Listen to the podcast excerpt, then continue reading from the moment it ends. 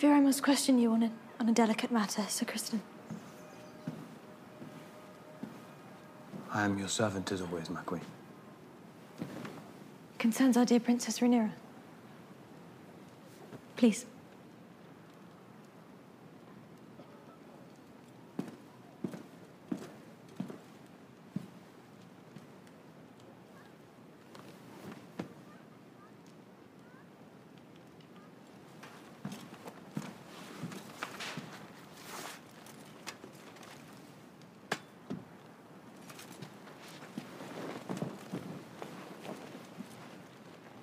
Her sworn protector and rightly loyal to her.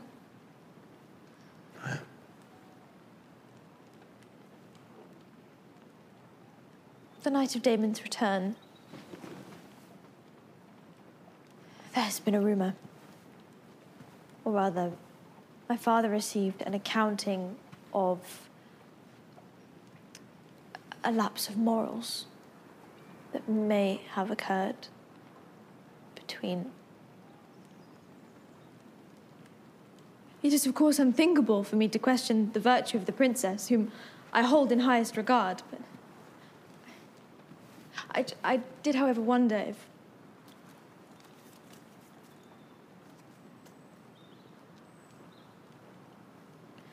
I am not unaware that in flush of youth, there may be errors made, breaches in resolve, breaches or rather lapses. It happened, Your Grace.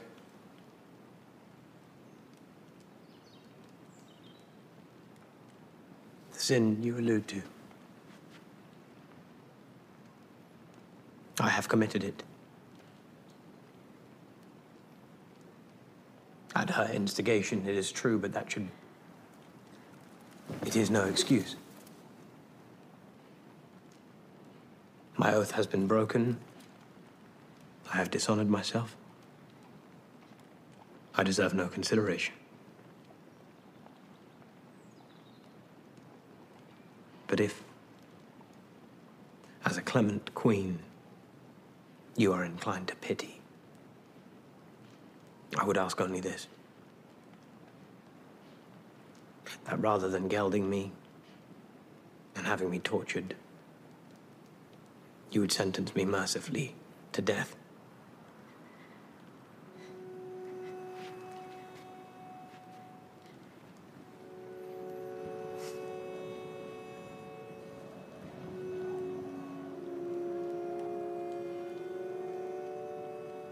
Thank you for your honesty, Sir Kristen.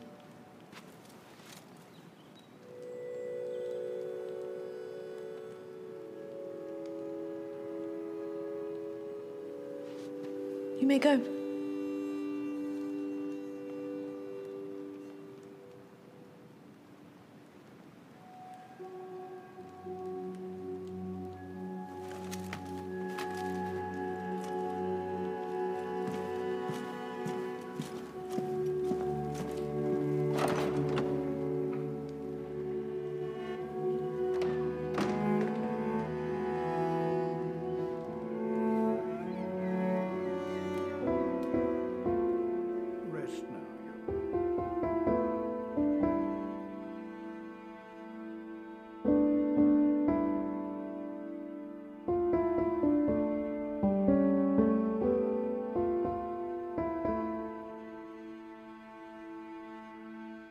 Esse é o Canções de Gelo e Fogo. Eu sou a Ana Carolina Alves, do site gelifogo.com, e apresento para vocês mais uma cobertura dos episódios semanais da série House of the Dragon da HBO.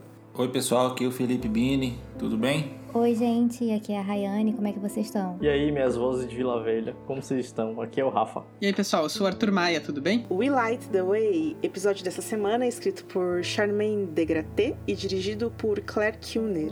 Não esqueça que os nossos podcasts possuem spoilers do livro Fogo e Sangue, então escute por sua conta, tudo bem? Vista o seu melhor traje, porque hoje nós iremos presenciar um casamento real.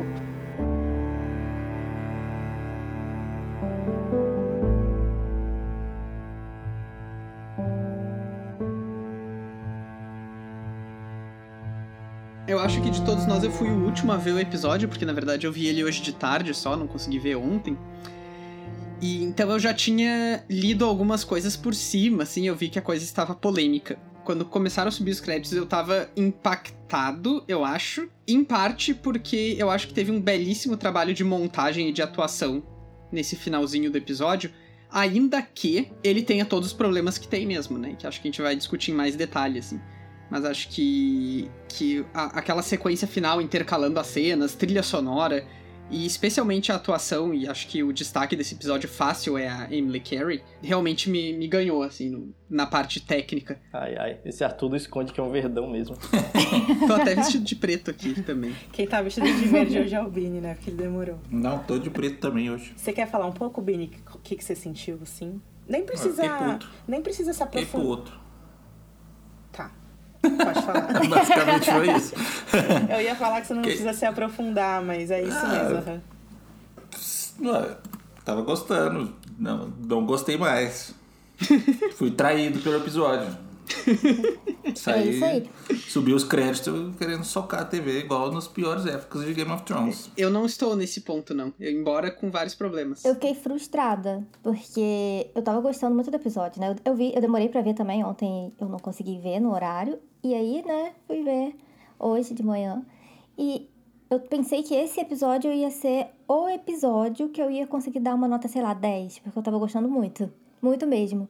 E aí chegou no final e eu falei, não, porque eles fizeram isso, sabe? Eu quero gostar da série também, eu quero assistir, essa- isso aqui é muito legal, sabe? Eu tô realmente amando, mas eu não tô conseguindo sentir isso, eles não estão deixando eu sentir isso. Ah, eu acho que eu senti a mesma coisa que todo mundo, assim, né? Eu tava empolgado com as primeiras cenas do episódio, teve a, a sequência lá em Deriva Marca, nossa, muito massa, mas depois que começou o casamento, eu comecei a ficar meio assim, pô, começou legal, aí começou aquela dança, eu fiquei pensando, pô, os caras tão, tipo, demo beijando a Rainha ali na frente de todo mundo. Eu falei, que isso, rapaz, que isso? Casamento do Track, enfim. Lá no quinto livro das Crônicas de Gelo e Fogo, tem esse capítulo do Davos, é, que tem um parágrafo inteiro que ele fala sobre os essa história dos nortenhos terem sacrificado e feito oferendas para os represeiros. Tem outra cena no, no mesmo livro, é, o quinto livro, que é aquele último capítulo do Bran no livro, em que ele tem várias visões. E que nessas visões a gente vê várias cenas e todas essas cenas elas ocorrem no Bosque Sagrado de Winterfell através do, do tempo. E de todas essas cenas, tá, tá, tá, tá, tá, a última é, ele vê um homem barbudo forçando um, um preso de joelhos e uma mulher de cabelos brancos que mata esse homem preso com uma foice de bronze. Essa cena do Bran, ela parece justamente essa coisa que o Davos narra, que é uma espécie de sacrifício para os velhos deuses. Discute-se muito isso, né? Até hoje. Dito isso, é, essa cena aí final do Kristen Cole é, lembrou bastante isso, é, essa ideia de sacrifício para os velhos deuses. É, e aí me fez pensar, é muito cedo para estar fazendo essa pergunta talvez, mas tá tendo um tema que eles estão montando com as questões das religiões. É, Eu acho que essa. Eu, na verdade, nem tinha pensado por essa ótica do sacrifício e tal. Parando agora pra pensar, a escolha do Bosque Sagrado é um pouco estranha e ela tá sendo recorrente na série, né? Muito. É, é uma série que não tem nenhuma relação direta com, com o Bosque Sagrado, mas ele tá sendo usado de forma abundante, assim.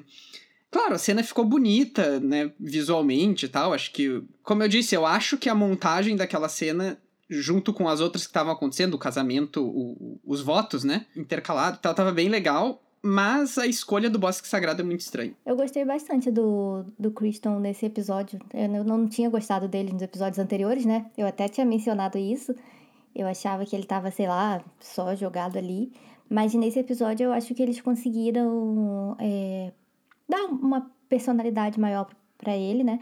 Até no sentido de explicar a questão dos votos que a gente mencionou. Semana passada eu perguntei se eles já tinham explicado em relação aos votos, né? E a gente falou que não.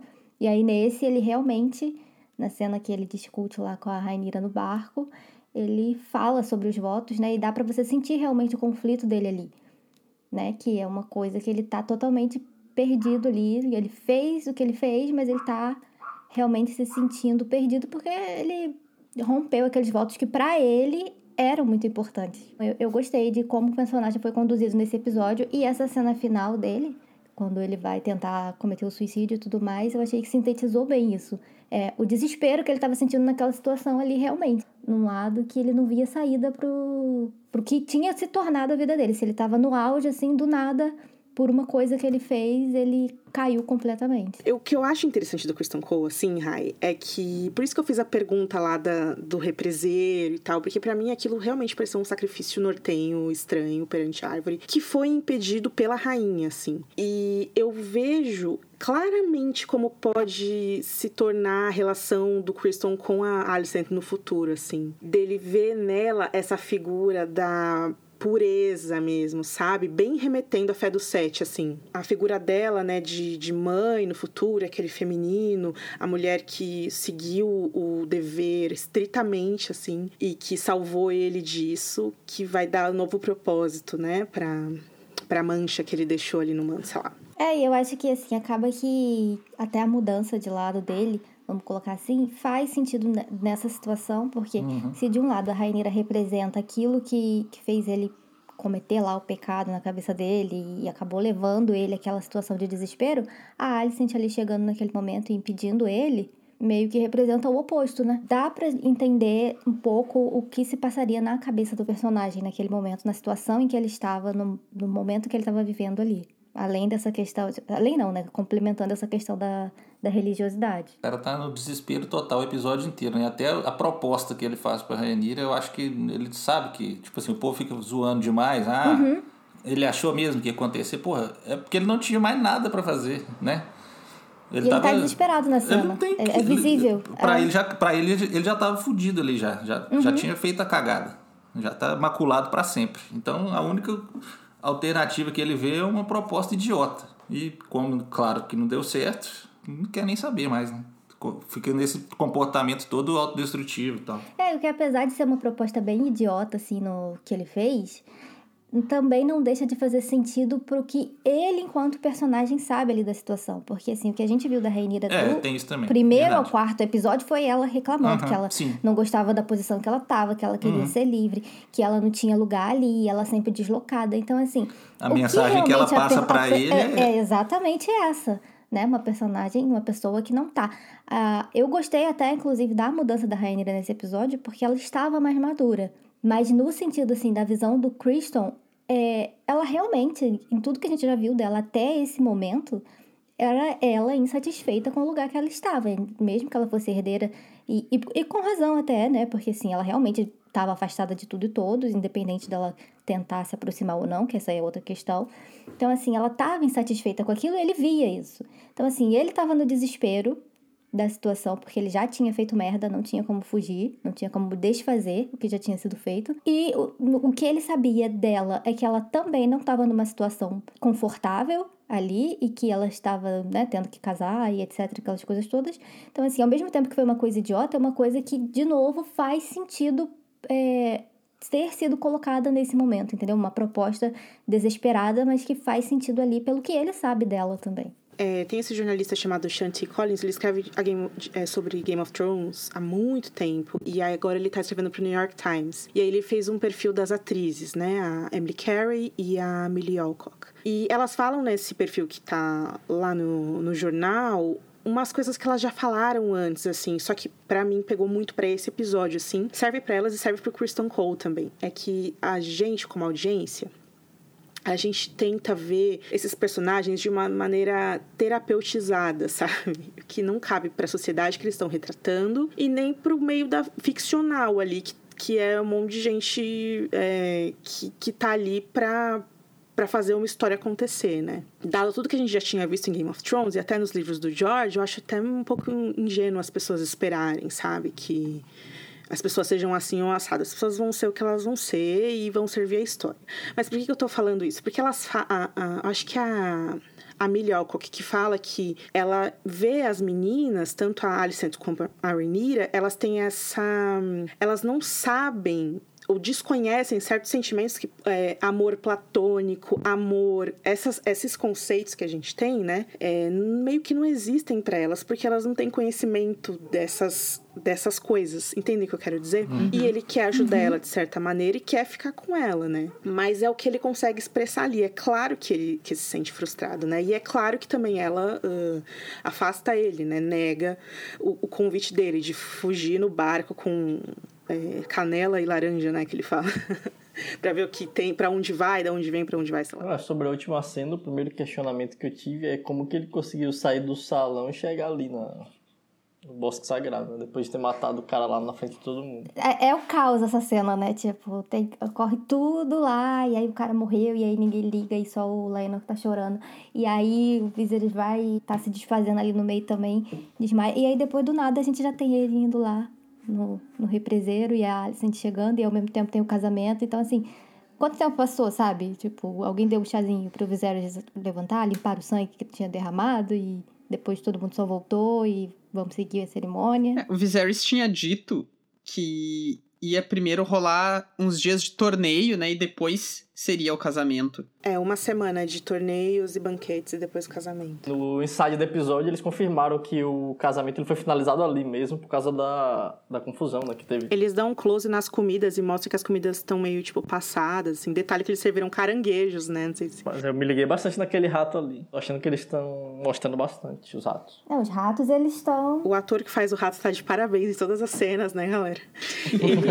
Eu, Ele- eu tô achando o seguinte, que eles estão fazendo muito foreshadowing de, de Sangue queijo. sangue queijo, Sangue pra queijo. ser tipo o casamento vermelho deles. Porque tem, ó, tem, tem os ratos, tem o rato nessa cena, lambendo sangue, e teve o rato também no túnel, né? Que é importante também. Ah, não, e tem o rato quando... Da cena da Alicent com o rei, né? Também. E uma outra coisa que ficou bem evidente também nessa matéria que eu citei pra vocês, do, do Shanti Collins, é que as atrizes estão fazendo tanta questão de não falar que elas vão voltar para próximas temporadas com cenas de flashback que ficou bem claro que elas vão, assim, para mim é óbvio, assim, até porque todo o material promocional não fez questão de colocar elas como essa é a última vez que a gente vai ver elas, entendeu? Será? ele começa perguntando isso, né? E elas falam, ai, eu não sei nem o que eu vou comer amanhã, quem dirá se eu vou voltar. Tipo, ah, Eu, eu falei que fiquei puto na hora, mas queria explicar, né? Porque eu simplesmente falei que fiquei puto e não, não detalhei o porquê. É, é pela, pela falta de consequência da cena, né? Que é tudo que a gente já falou aqui. Mas assim, por que que acham que isso é uma boa ideia, sabe? E aí lá dentro do, do por dentro do episódio, falam... Todo casamento em Game of Thrones, toda, como é que é? Toda temporada de Game of Thrones tem que ter um casamento que, gente, algo é, assim. que, tem, Eles só que não olharam, tem- tipo, duas temporadas. que não termine muito bem. Enfim, que não é, né? É pior que eu imaginei isso mesmo, sabe? A razão deles terem feito Sim, isso. né? e, várias pessoas pensaram isso assim, meio que zoando, e o cara vai e fala isso abertamente. Pô, isso não, não é uma coisa que dá um sentimento bom do, do, do showrunner falar isso, sabe? eles cortaram a cena do casamento da Alicent, né? Porque Também. não é. servia esse, esse, é, tema, esse- né? Não, não servia. Esse, esse terminava ok, então. Mais ou menos, né? Nem terminava tão bem assim, mas não é um escândalo, não é brutal nem nada. É, agora, sobre a questão da consequência, eu, eu, eu não quero dar um voto de confiança porque o histórico da série não ajuda muito pra isso, né? Mas, se a gente considerar a cena do torneio lá e tal. Mas eu não cravaria agora de que aquilo ali não vai ter consequências, porque pode ter, né? Pode ser que o próximo episódio traga essa discussão. Sim, Acho que eu vai? já não, Não. acharia normalmente se, se não tivesse um salto temporal. Mas tem um salto temporal de 10 anos. Ainda perde um timing de você ter uma repercussão que teria que ser direta, entendeu? Porque se ele É tá porque lá. eu ficar Se ele tá lá depois de 10 anos, já passou aquilo. Ninguém vai ficar conversando sobre isso mais. É, só seguiram. É, e assim, é- foi uma coisa que eles estão querendo realmente colocar aquela coisa assim, ah, isso aqui é Game of Thrones, etc e tal, com essa questão da violência, porque eles estão usando os artifícios que eles deveriam usar em momentos diferentes. Por exemplo, é a questão do torneio mesmo, que eles usaram no primeiro episódio e não precisava, né? Eles fizeram realmente para chocar e caberia exatamente como é no conto nesse momento aqui, porque já tinha sido mencionado no episódio que iam ter torneios e sete dias de festa e etc, etc. Então assim poderia ter sido o casamento normal, beleza? a coisa ficou meio tensa, mas passou. E se eles quisessem botar o, o Cole efetivamente assassinando o, o Joffrey, faria muito mais sentido mostrar de uma forma mais dúbia. Tipo, ele planejando isso e aí sim, no, no duelo, no dia seguinte, ele matando ele de uma forma que ele conseguisse se safar. É, Sabe? eu entendo que também ele- eles quiseram retratar que ele não queria escapar ali e tudo mais. Ele tava Eu, nem eu aí, gostei né? do que eles fizeram de mostrar no jantar o Joffrey confrontando o Cole, porque aí já deu motivo, mas pô, se a morte fosse no torneio, ia ficar bem amarradinho o negócio, né? Sim. Porque, Porque aí ele teria ele- realmente uma desculpa e falar, ah, não, foi um acidente. É, e ia provar isso. que não foi. É, Exatamente. Entendeu? É aquele assassinato disfarçado de acidente. Aí ficaria uma parada mais amarrada. Agora, do jeito que foi, é, E aí o pessoal fala, ah, mas o cara é guarda real, ele pode fazer o que ele quiser, sabe? Ele pode. Ninguém vai interferir. Mas não é assim que funciona, gente. o cara é um nobre, pô. E fora que tem toda uma. Desculpa. E ele bate no Lenor, né, gente? No Bate noivo, no o também. noivo. É, eu acho que isso é o principal, porque o, o Longmouth, claro, é uma casa nobre, mas é uma casa minúscula também. Agora, por exemplo, se a Alicent se metesse na situação, né, depois, sei lá, no dia seguinte, daria pra contornar, mas agora ele ter batido no Leinor é, é uma coisa muito mais problemática de cara, assim. É, e teria que colocar a Alicent fazendo isso, mostrando fazer isso, que fez isso mesmo. Sim, sim. É, é, mas era isso que eu queria dizer, assim, se existe um potencial aí pra uma coisa interessante ser contada a partir daí, mas se não vai ser daí... É. É, Aí é uma sequência de aí- escolha. Já e aí- foi uma escolha errada ter causado isso. Agora é uma Exato. sequência. A, a gente fica tentando arrumar jeitos de salvar a escolha que foi inicialmente errada. Que é o que sempre aconteceu no Game of Thrones também. Mas aí eu fico pensando assim, nossa, a gente tá pensando demais em Game of Thrones. Mas- E é uma coisa que a gente falou no episódio passado do, podcast, né? Como é que a gente não pensa se os caras fazem isso toda hora, se o cara abre o por dentro do episódio falando toda temporada de Game of Thrones tem que ter isso ou aquilo. Isso que a gente tá falando faz total sentido com o que foi a primeira cena do episódio, na verdade, né? Vamos acalmar, respirar fundo, tomar uma água. A gente tá muito nervoso hoje.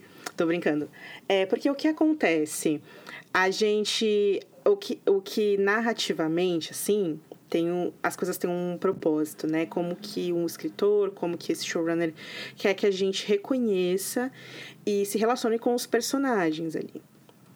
Então, o Kristen Cole, eles querem que a gente veja ele de uma maneira. O Daemon Targaryen, eles querem que a gente veja de outra maneira. Maneira essa que eu ainda não descobri qual é. É, eu também não. E eu, eu fui lá ne- no- nos perfis do New York Times, que eles entrevistaram vários atores, e aí eu fui lá no- na primeira semana, uma matéria do dia 22 de agosto, pra ver o perfil que eles fizeram do Matt Smith. E leiam, a gente vai deixar linkado aqui pra vocês, como sempre. O Matt Smith, é, vez ou outra no, na, nessa entrevista, ele fala: Ah, o Damon é isso, ele tem um compasso moral estranho. Ou não, sei lá, hahaha. tipo, ele também não resolveu o que é isso, né? O que tudo bem, assim, né? Os tons de cinza, etc, etc. Mas é, tem uma diferença bem grande a gente ver aquela, aquela, aquele close. é, é, eu tentei achar, achar uma palavra para colocar, né? O que sobrou ali do Joffrey. Aquilo é muito impactante. Só de falar, estou toda arrepiada. É, é uma imagem muito, muito assustadora. Em contraponto às violências causadas pelo Daemon, a gente não as vê, não é mesmo? a gente não vê, a gente não vê o Daemon é, matando a esposa. A gente. Quando o Damon está prestes a cometer alguma coisa, algum crime, alguma maldade, como deflorar a própria sobrinha, é, eles escrevem esse personagem que ele não consegue ir até as últimas consequências. Chega um ponto que a gente não vê o Damon matar o vilão das cidades livres. A gente não vê isso. Ele não, não mostra ele falando do filho do, do filho morto, do, do Viserys. O herdeiro De por um dia. Não, é, Embora no primeiro episódio a gente tenha, tenha aquela cena que talvez seja até violenta demais, né? Com a City Watch lá. Mas parece que aquilo é pra estabelecer ele, e em contrapartida aí sim eles começam a aliviar dessa forma um pouco estranha aí. É, eu fiquei com a impressão de que essa cena ela foi feita para o Damon ficar menos é, detestável, assim, né? Tipo, eles fizeram. ah, no ensaio do episódio, eh, a diretora, acho que foi a diretora, não- ela fala que o Damon ele não foi lá planejando matar a Rhea Royce. E, tipo, ela começa a, a Arya começa a insultar o Daemon, a provocar, sabe? Parece que, tipo, como se isso A culpa é dela. jus- justificasse, é. Como se justificasse ele matar ela, sacou? Tipo, quando o cavalo cai em cima dela, ele vai embora, porque ele não vai fazer isso, ele não vai matar a esposa dele. Mas aí ela começa a provocar ele, ele vai pegar a pedra porque ela provocou ele. Que é, é completamente absurdo também. Tipo, Ele foi lá pra quê, então? Ele foi lá de É, capuz. também é Obedeceu o irmão, sabe? Ele foi obedecer o Uhum. irmão. É, tudo que ele Ele- faz ele com é, é- capuz. tudo que ele faz é por, por causa do Viserys. Mas é, eu menti, na verdade eu entendi já o que eles querem fazer com o personagem do Daemon, só que eu não gosto. só que eu não gosto, porque assim, o que eles estão fazendo é, é conduzir, assim, meio que a história dele da Rainha mesmo como um grande romance, né? Isso meio que já ficou óbvio. Pra quando eles se juntarem, finalmente vai ser um momento de. Né, Isso, é uma coisa tipo, dois. olha, é, o- é realmente o amor, Feitos um para o outro assim. sabe? Eles mesmo. estão fazendo isso efetivamente. Mas pra mim, isso é para mim, só pra mim, exatamente pra mim, porque eu sei que a maioria das pessoas está gostando, eu vejo isso direto, é bombardeio de vídeo deles dois de- em relação assim de casal, essas coisas assim, não tem como fugir. Mas assim, pra mim, isso não tá ficando muito legal, justamente porque eles, pra eles fazerem isso, eles estão meio que é, mudando bastante é, o que, que a gente tem de essência do personagem. É claro que a gente tem uma descrição ali no Fogo e Sangue, que são, né, descrições de terceiros e relatos e tudo mais. Só que aí você pega e vê assim, o pessoal brincando no, no Twitter ou nas redes sociais, falando, ah, não, mas eu gosto deles vendo porque eles são assim, eles são assado. Só que o que eles não estão vendo é que os personagens da série não são assim ou assado. Eles estão efetivamente mudando os dois personagens para criar toda essa história, toda essa- áurea diferente assim do, do que vai ser a relação deles e tá tudo centrado em relação a isso. O Damon ele não tem enredo que não seja voltado para isso. Ele foi exilado porque ele tinha ficado com a, com a sobrinha e aí ele foi lá e matou a mulher e aí ele voltou pro casamento e simplesmente porque a vida dele gira em torno daquilo sabe? O único enredo que ele teve separado disso foi quando ele foi lá no, no Engorda Caranguejos, mas depois que ele voltou, ele não tem realmente função, além de ser o par romântico dela na série. Então, assim, pra mim, isso tá muito incômodo de assistir. O próprio, o próprio diálogo diz, meio que desmente essa parada de que o Damon não foi lá pra matar a Arya, porque na cena, quando a Arya fala, ah, você vai fazer o quê? Você vai matar a menina? Ou você vai, tipo, acho que ela, acho que ele percebe, ela percebeu que ele planejava casar com a, com a herdeira, Uhum. não? E aí, ela- quando ela, quando ela percebe isso, ela, ela meio que se recua pra pegar o arco dela, porque ela sabe que ele vai tentar matar ela, ele tá ali pra é isso. inevitável. claramente. Se ele quer ficar junto com a outra, ele tem- ela tem que morrer. Exatamente. Não tem, não Então, tem tipo- outro caminho. Ele pode, ele pode anular o casamento na cidadela. Não, e, e o cavalo, ele é, só realmente agiu daquela forma porque ele levanta o braço. Não é porque ela foi pegar o negócio atrás. Ele realmente fez uma ação pro, pro cavalo fazer, né, se mexer e causou aquilo tudo. Então, assim, eles criam. é- é, eu acho que a gente chegou a mencionar isso no episódio passado, eu não lembro. Mas é aquela ideia de que, assim, cada um cria uma coisa pro personagem, né? Tem uma ideia diferente do personagem que eles estão. Os atores têm uma coisa, o produtor tem uma coisa, o diretor tem É, outra. Exatamente. E aí, no final, fica essa bagunça que cada um falou uma coisa diferente e você fica com a versão que você prefere. É, eu até coloquei aqui na pauta que o Miguel fala, tipo, ah, é, a gente sentiu que foi um bom, uma boa maneira da gente conhecer ela. Aconteceu literalmente é, antes dela morrer. Aí eu falei, o que, que, que ele tava dizendo, né? Quem editou esse por dentro do episódio? O que, que significa isso que o Miguel tá falando? A gente nem comentou que o Miguel foi embora, na verdade, né? Mas enfim, deixamos isso para outra para outra oportunidade. O que eu queria falar sobre essa cena da Rhea também, tem os detalhes da armadura dos Royce, né? Tanto ela quanto o, primo dela, que é o Gerald, né? Que aparece no, no casamento depois, eles têm as runas, né? Que são impressas naquele couro fervido. E não é o couro fervido, é a armadura. Agora eu fiquei confusa porque eu não tô com a HBO aberta aqui. Parece bronze, eu acho. Sim, faz sentido. É, mas são runas mesmo que estão escritas ali, né? Que eu achei interessante. E outra coisa que eu queria falar sobre esses insultos que eles trocam é que ela sabe os nomes que ele, que ele falou. A gente vê na cena do Pequeno Conselho lá no primeiro episódio, né? E aí as pessoas se perguntaram nas redes, nos fóruns, como que ela sabia exatamente o que o Damon falou dela na reunião do conselho. É, eu acho que é porque ele não foi a única vez que ele repetiu É, aquilo, né? imaginei isso também, que é O recorrente. que dá a entender isso. É, tanto que o, o Damon, nesse, nesse contexto aqui da, da série, ele não chegou nem a consumar o casamento e tudo mais. Então, assim, com certeza não foi uma coisa única, sabe? Ele não fazia questão de esconder o fato de que ele não queria estar casado com ela e ele odiava aquilo. Então, assim, pra ela, provavelmente, ela já tinha ouvido aquilo várias vezes. E ela tava só vivendo a vida dela, né? Ela não tava nem Tem uma coisa que o, que o Condal fala que, e isso eu achei interessante, é, ele fala assim, que a gente não sabe de nada da Ria em Fogo e Sangue, e de fato não sabe. E aí ele resolveu criar ela de um jeito que não fosse a imagem que o Damon pinta dela, né? Que ela, ela não era nada feia, não era nada Ela é maneira? ela é maneira, exatamente isso. ela é maneira. E legal fazer isso. Só que você faz isso e já mata ela logo depois, sabe? É, o que é, a, a imagem dela me remeteu muito os capítulos do Vale mesmo, assim. As meninas de cabelo castanho, sabe? É, isso é legal a gente trazer, inclusive, né, gente? Assim, como que isso se dá no livro, assim, para quem leu o livro e não lembra. Que, na verdade, a Lady Rhea é senhora governante de Pedra Runa, né? Não é apenas herdeira da casa dela. E também tem a maneira como se dá a morte dela nos livros, né? Que, enfim, ela morre também. Até o, o, o Ryan fala no, no- na entrevista, né? O Ryan Condal, que realmente é bem estranho, né? Que ela tenha morrido é, perdida enquanto é, praticava falcoaria. Tem o álibi do Damon no livro, que ele tá lutando nos degraus. Mas ele tem esse álibi no livro, né? Então, na série a gente viu que foi ele. E eu até fiquei pensando, né? Tipo, é, como você é, voa até o vale com o dragão sem ser percebido? Não, mas é porque no, no universo de Game of Thrones eles têm teletransporte, né? Ele ensinou Por isso que Peter ele tava Baelish. de capuz, né? Porque ele, é, Exato.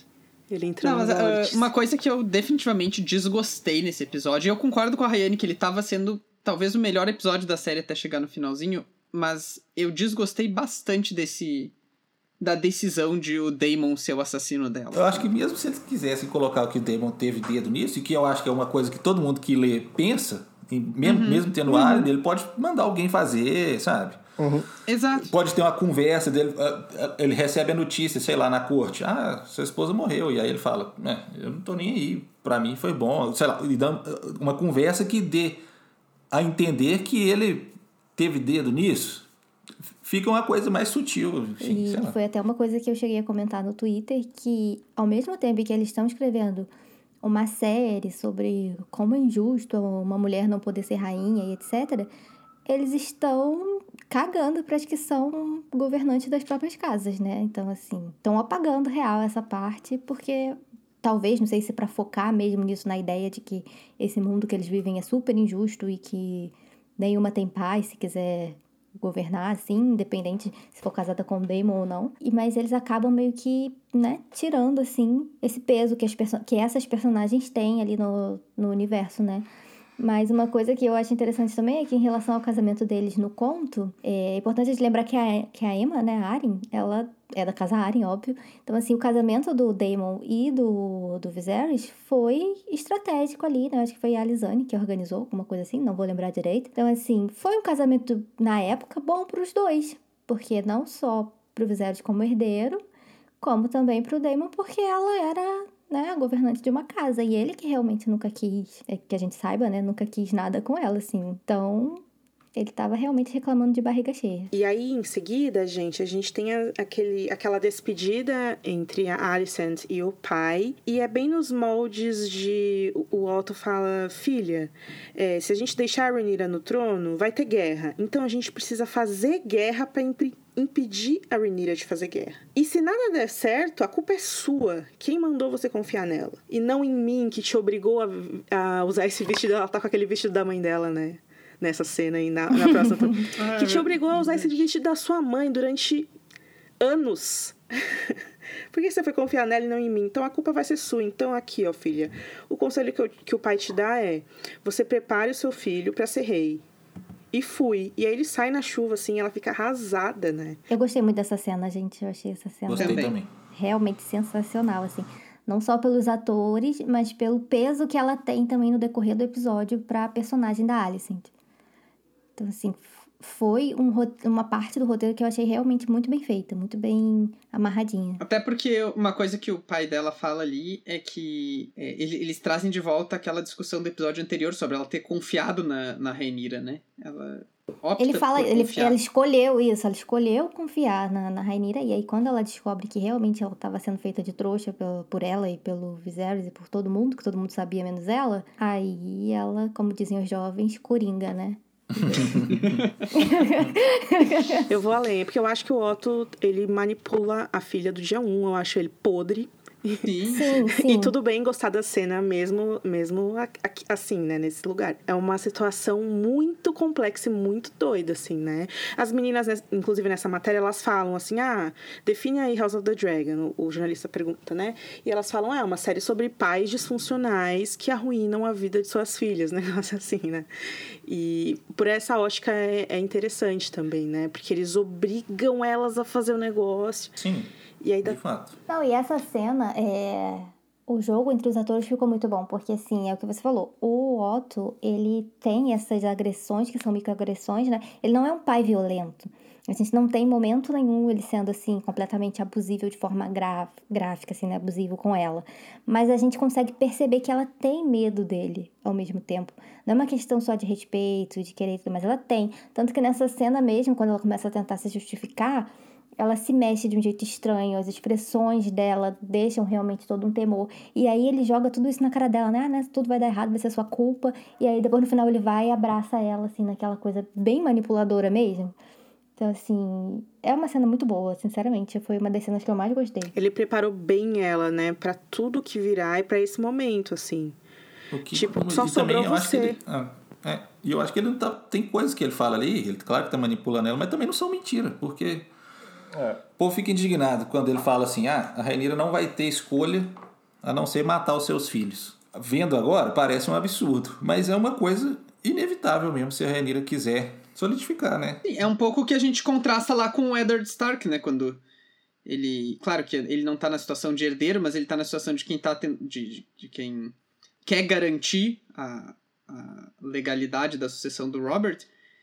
E ele hesita justamente, né, no, no momento de decidir. Tipo, não, as crianças eu não vou matar. Mas é uma coisa que meio que todo mundo espera. É o que o Renly espera dele, por exemplo. Uhum. Né? É uma coisa que é vista como lógica ao Sim. redor dele, assim.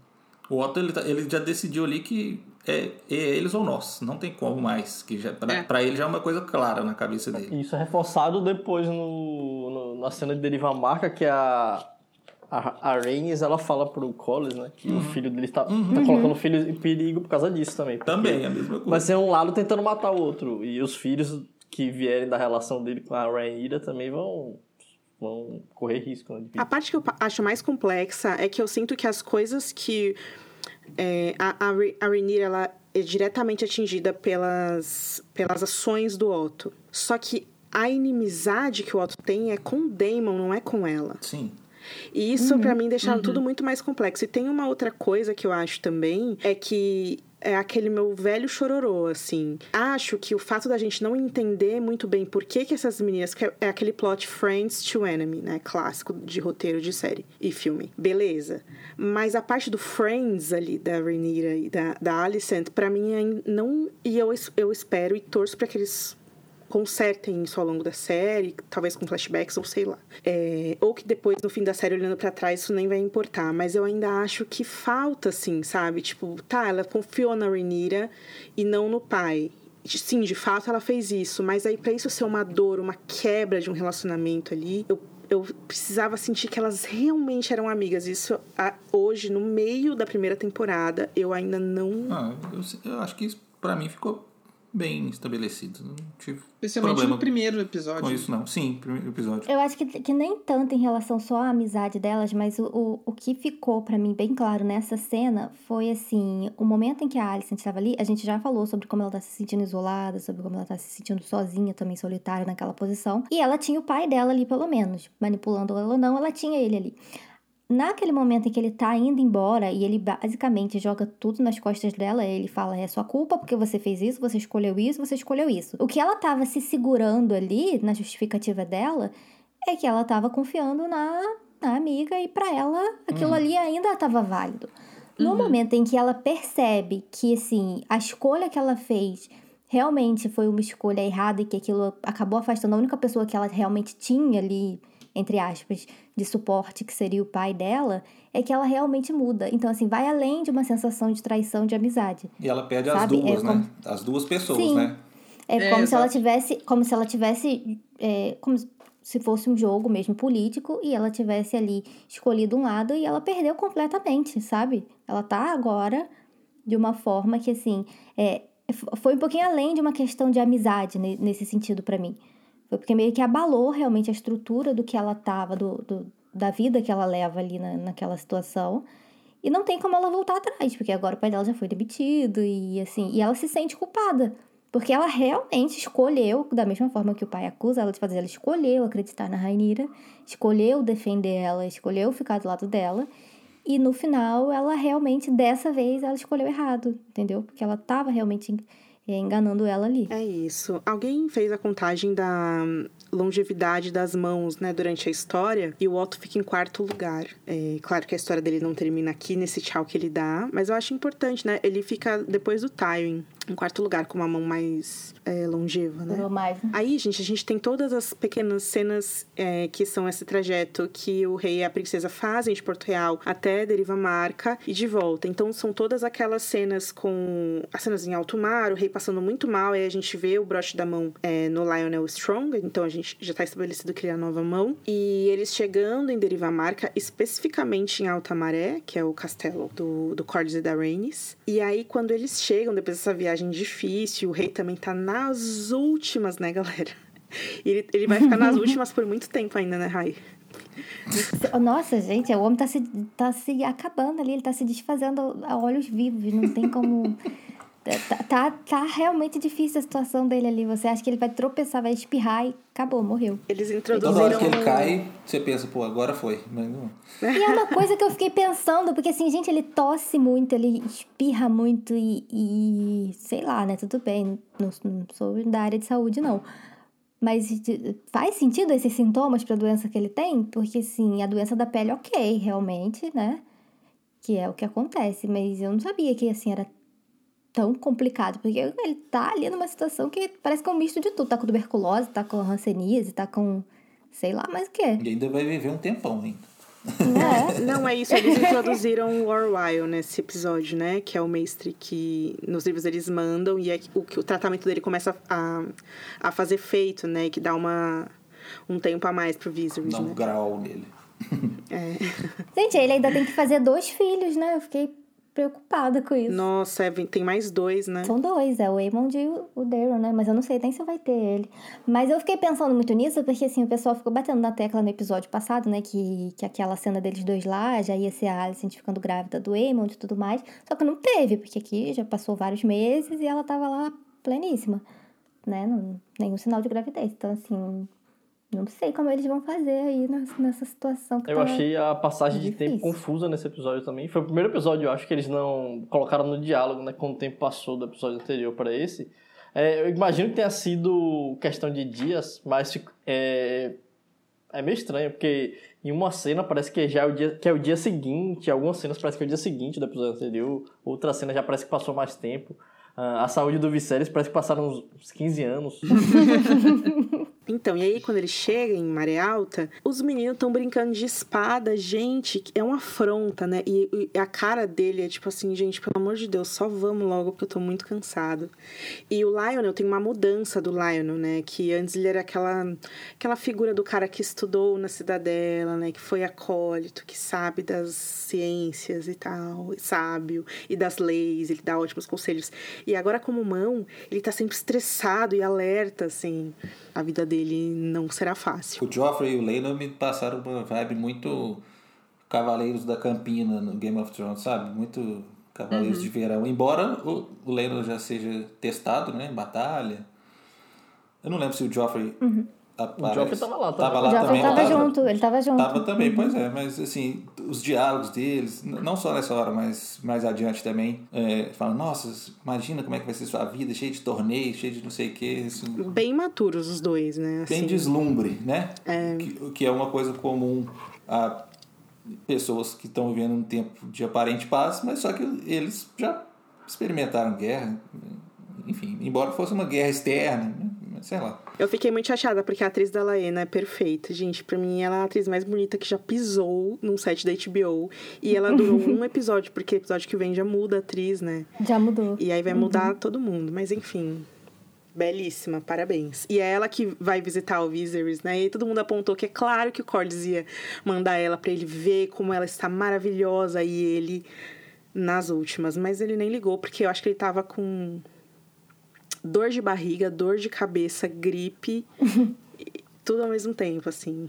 Ele nem percebeu, talvez, que era ela, sei lá. Tem um menino do lado dela, um figurante também, que eu achei muito bonito, gente. Não sei quem é, mas belíssimo ator também. Uh, e aí, o rei chega no salão principal do castelo e assim, o trabalho de direção de arte aqui, o que dizer, né, gente? A HBO soltou um vídeo mostrando os bastidores, mas eu acho que ele só entra oficialmente no YouTube é sexta-feira, que é o dia que tá entrando normalmente os vídeos, mas no, Twitch, no Twitter, no, no Twitter e no Reddit já tem um monte de, de screenshot que fala, é, das cenas e é impressionante, assim. Primeiro que tem esses afrescos de, de navegações, é, o castelo tem tons de azul, assim, é maravilhoso. E a gente vê nove crânios vestindo elmos, que provavelmente para as nove viagens, né? E lá está o Corlão da Massa sentado naquele trono de madeira, design, conceito. Ao redor dele, naquele salão imenso, uma escada em formato de serpente, né? Uma concha azul, gente, onde ele foi para achar aquilo, sabe? Um monte é de escultura. né? Muito, um monte de escultura, um monte de coisa maluca, assim. E é, tem umas réplicas de uns edifícios, assim, que eu não faço ideia do que se trata aquilo.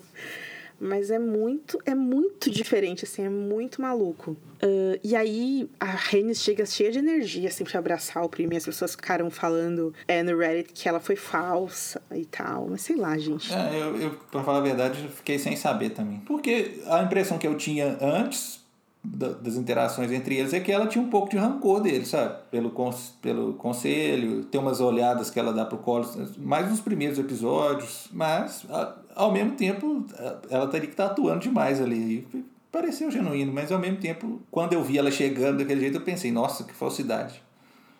Enfim, ficou dúbio para mim. Não, não me incomodou, não. eu acho muito engraçado, né? Porque ela chega assim, com aquela roupa dela de ficar em casa e tipo, primo, não sabia que você ia vir. Então, a visita deles ali é como se fosse sabe, seus parentes chegando na sua casa assim do nada, sem avisar. Aí você fica, nossa, não repara a bagunça e tal. Foi muita coisa assim. E, e aí, mas, mas é uma coisa assim, eles claramente, pelo menos na minha impressão, né? Claramente que eu tô falando de acordo com o que eu interpretei. Eles fizeram aquilo ali propositalmente, porque assim, quando o rei vai visitar você, você tem que fazer todo aquele aparato, né? Tanto que eles ficam ofendidos quando eles chegam e não tem ninguém lá para receber eles.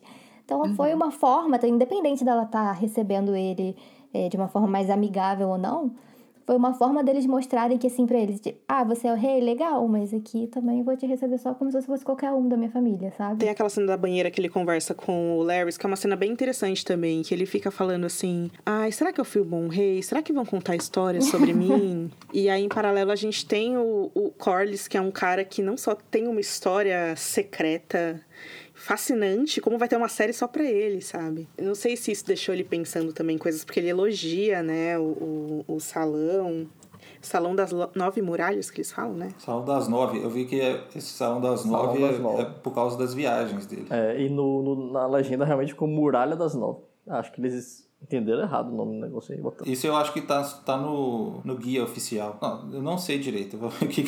Eu, eu só li isso no Reddit que o Alto Valeriano ele compilou lá algumas coisas novas que saíram no, no guia oficial da HBO. É, o, salão do, o Salão das Nove, em Maré Alta, foi assim nomeado em homenagem às nove viagens de Corlys. É The Hall of Nine. Só que aí acho que eles entenderam The Wall of Nine e botaram Muralha na, na legenda.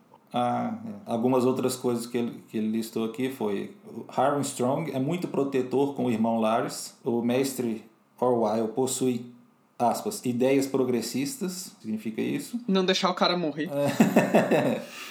Os degraus são tratados como parte das terras disputadas. Algumas coisas que ele listou aqui. É, então, gente, e aí eles, eles têm esse tete a tete em que o rei oferece a mão da princesa é, para o Sor Leinor. E aí o Corlys vem com muito sorriso, mas falando: Ah, mas a gente tem algumas condições, né? A primeira condição é que ahn, os filhos da Rhaenyra é, tenham o nome do pai, o sobrenome do pai, como é o costume é, de Westeros, ok? Aí o Viserys, ok, mas como você sabe, é, rei é Targaryen, então a partir do momento em que a criança, regardless of gender, for coroada, é, vai ser uma criança Targaryen. Eu tenho uma reclamação a fazer, que é uma coisa constante nessa série já, eh, e que acho que nesse momento fica muito claro, que eu acho que enfraquece um pouco o conflito que a gente sabe que vai vir depois. Esse negócio do Viserys ficar o tempo todo reafirmando que a Rhaenyra é a herdeira dele. Porque existem momentos, e, e tem até alguma, alguma descrição do, no Fogo e Sangue, de que ele começa a ser meio evasivo, né? De que, ah, sempre que perguntavam pro rei sobre isso, ele dizia meio qualquer coisa, assim, e, e só não queria ver as pessoas se estressando e tal. E nessa série ele tá muito assertivo a respeito disso o tempo inteiro. Nossa, Arthur, E- mas eu e vou aí te eu- falar uma coisa, amigo, porque no trailer do próximo episódio, você assistiu? É, no trailer do próximo episódio tem muitas cenas do Aegon. E assim, Uhum. essas cenas acompanham sorrisos e olhares completamente Eu ia apaixonados falar isso. do, vovô, do papai. Eu ia falar do vovô. Vo- Vovô. Eu ia falar pro Arthur que, eu ia falar pro Arthur que ainda tem mais 10 anos de Viserys. né? É, é Ainda realmente. dá pra... Dá tempo dele ser evasivo. O Orion vai fazer o trabalho dele, cara. Ah, e aí sim fica combinado, e aí o rei vai dormir lá. E aí tem a cena em que a Rhaenyra e o Laenor é, andam pela praia para falar sobre esse enlace. Tem aquela hum, fala sobre ganso e pato que eu prefiro, que eu achei... Uh, Charmaine Degratê, por que você escreveu isso, amiga? Não gostei. Eu, eu- eu não. E- Eu, eu- acabou, eu fiquei feliz de ter acabado esse diálogo, só que ele é voltado. ele- depois en- entre o, o, o Leinor e o Joffrey. Eu falei, porra. tipo assim, pra dar uma marretada final. Não, essas, essas coisas de comida, é, eu senti que eles tentaram fazer um paralelo, hum, talvez menos homofóbico, com o que tem no livro, que é eles falando daquelas que é do peixe, né? Que ele menciona, tipo, ah, quando o, casamento é sugerido no conto, alguém, não vou lembrar quem, fala, né, que o Ledon não, não gostava de, de mulher e tudo mais. E aí alguém fala, ah, mas eu também não gosto de peixe, mas quando tem que comer eu como, então vai ser isso aí, e pronto, e acabou. Então, assim, eu senti que eles tentaram fazer uma referência a isso, mas ficou meio, sei lá, ficou ruim, né? Ficou esquisito. Ficou insistente demais, né? Sim, isso que me incomodou também. É, me incomodou vindo de jovens que estão é, plenos em suas vidas sexuais, sabe? É, falar de um jeito meio infantil, assim, não sei. E tava só os dois, mais né? de 18 anos, é. É, tanto a Rhaenyra quanto o Joffrey, quanto o Laenor, assim, poderia ser mais legal, assim. Eu entendi assim, no começo a Rainira tava cheia de, de dedos pra abordar a situação. Isso aí eu achei ok, razoável, muito bom. Porque também ia ser bem escroto se ela chegasse e já falando assim, ah, já que tu não gosta de mulher, vamos. Não, ok. Então, assim, a, a forma como, como a Milial eh, botou, conseguiu botar a personagem na cena, eu achei bem convincente. Ela tentando comer pelas beiradas, assim, até chegar no assunto que ela realmente queria falar. Mas o diálogo realmente em si ficou infantil, porque só, tem, só tinha eles dois não tinha ninguém pra ouvir. né? E depois que eles já chegaram no assunto, eles poderiam ter falado de uma forma mais, Uhum. mais madura e tudo mais. E eles, eles continuaram dessa coisinha bem infantil. E aí depois, de novo, né? Repete com o Lendor e o, o Joffrey. Ficou bem ruinzinho. Bom, e aí é, chamou muita atenção, acho que de todo mundo nesse episódio, o contraponto entre o esse desejo fervoroso que o Corlys tem de que os lords de Westeros, o, o reino, né, the realm, que eles falam tanto, ahn, abra os olhos para um mundo possível onde mulheres possam governar. E aí, por outro lado, ele tem essa situação em relação ao filho, né? A Rhaenys ela fala, nosso filho agora tá em perigo, é, não vai ser fácil para ele porque ele tem outros gostos, porque a vida dele é diferente, é, numa posição que ele estará ali como possível rei consorte, é, todos os olhos vão estar voltados para ele, etc, etc. E aí o Corlys fala aquela ideia dele de que não, ele cresceu, esses desejos de garoto passarão, ele vai gostar, quem não É gosta só uma de fase, é só uma fase. É uma fase. é péssimo, assim, Corlão. Você me apresentou tua casa, teus espólios, teu trono, entendeu? Pra vir com essa, nota zero, Corlys, não gostamos. Gente, vou revelar uma coisa, eu tô ficando muito decepcionado com esse Collins dessa série. Não tô gostando desse cara. Ele tá antipático, eu tô achando, o tempo todo, sabe? Eu lembro no primeiro episódio que a gente gravou que eu tinha muita expectativa, mas ele muito. Pô, eu gosto dele. E eu acho que essa fala dele também, assim, tá meio que adequada pra idade do cara, a posição dele, a época, Sim, tudo assim. claro. É. Não, não tô falando por, por- por ele ter falado isso, é, é o esperado que ele pense assim. E, e que seja contraditório e tal. Mas eu tô achando que, em geral, ele muito serião, assim, ambição.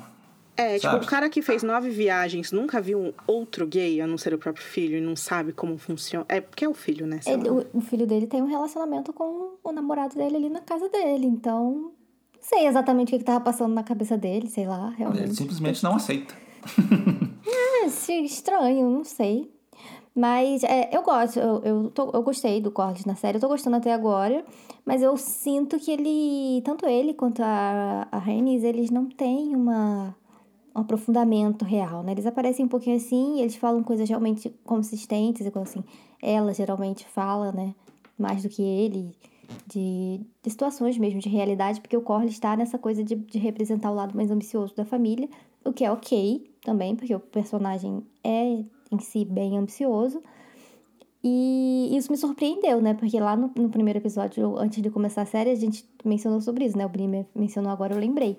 E eu tinha a impressão que seria o contrário, né? Ela teria um pouco mais do rancor e seria um pouco mais é, nesse sentido da ambição. E aí que ele me surpreendeu um pouquinho disso. Mas eu tô gostando, não achei ruim, não. É, eu- quando eu tô falando né, que eu não tô gostando, é assim, não é que eu não tô gostando da decisão de retratar ele assim. É que eu, eu vendo ele, eu não tô gostando da pessoa Collins muito, entendeu? Ele emana muito, ele tenta emanar muito poder o tempo todo e assim. Mas é o, o que também faz sentido, porque ele realmente é poderoso pra caralho, então ele pode fazer isso, né? A, a questão do ator do Corlys ser negro é, traz um monte de coisa, assim, Bini. Que aí também seria um, um outro papo que a gente pode ter mais pra frente. Talvez até no fim da temporada, porque eu quero ver o que eles vão fazer com toda essa questão dos Velaryon, assim. Porque tem, tem muitas coisas que me incomodam em relação ao Corlys que não é necessariamente personagem, assim.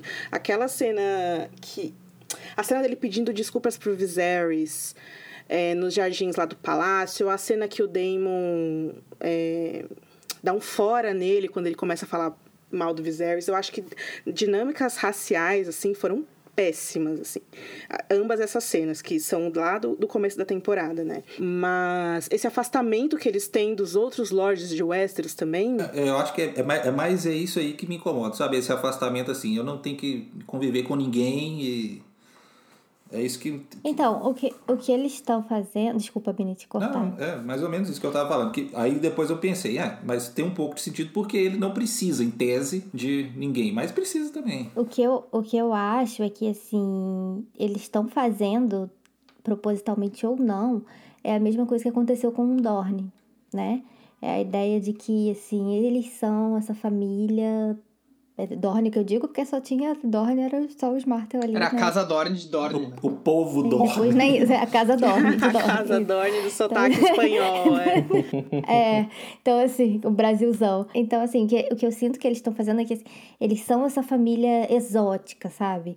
Que viaja e que realmente é desligado do, do outro reino. Até, até o figurino deles, assim, o figurino da, da Lena, se vocês repararam, ele é bem mais decotado que o das outras meninas, né? Ele, ele é- tem, assim, os ombros de fora, é, tem um corte diferente. Então, assim, o- a impressão que dá é que eles estão tentando passar essa imagem mesmo de, assim, uma família diferentona e super exótica que a gente tem aqui. E é isso, eles são assim. Mas a gente precisa ver o que eles vão fazer com o todo ainda, porque, sei lá, Ainda vai vai ficar doente ainda, né? Que é uma parte importante. complexos, Velaryon, complexos. Uma coisa que eu queria é, ter falado na outra cena, mas eu esqueci, e em todos os podcasts, é que tem a casa Celtigar, né? Que é claro que não significa nada, tem poucos, inclusive, personagens na dança, né? Mas é uma casa de com raízes valerianas também. E eles só citam Velaryon e, e Targaryen, mas tem essa também. Acho que ainda ia acabar criando confusão, porque o emblema deles tem caranguejo e tudo mais, né? Ah, é. É verdade. e eles comeram muitos caranguejos. É, então, E tem o, ele tem o. No salão lá do Corlys tem a máscara, né, do Kragas Dreyhar. eu acho que essa, essa introdução aí do Salão do Collis, que é espetacular, é uma boa introdução também para a futura série dele, né? É uma grande introdução. Eu quero saber da onde veio a concha gigante. Vamos voltar. A gente tá fudido hoje de tempo, a gente vai ter que acelerar, tá? Sobre a cena 5, no Bosque Sagrado. A questão do, do Larry, eu acho importante falar, porque essa foi uma cena muito, muito importante do Ah, episódio. sim, sim, sim. E primeiro que ele cita aquela flor com vales. Por que, que eles inventam uns nomes que não existem, né? Sei lá. Aí alguém vai falar, Ana, você é burra, existe sim, é assim, classificado assim na biologia.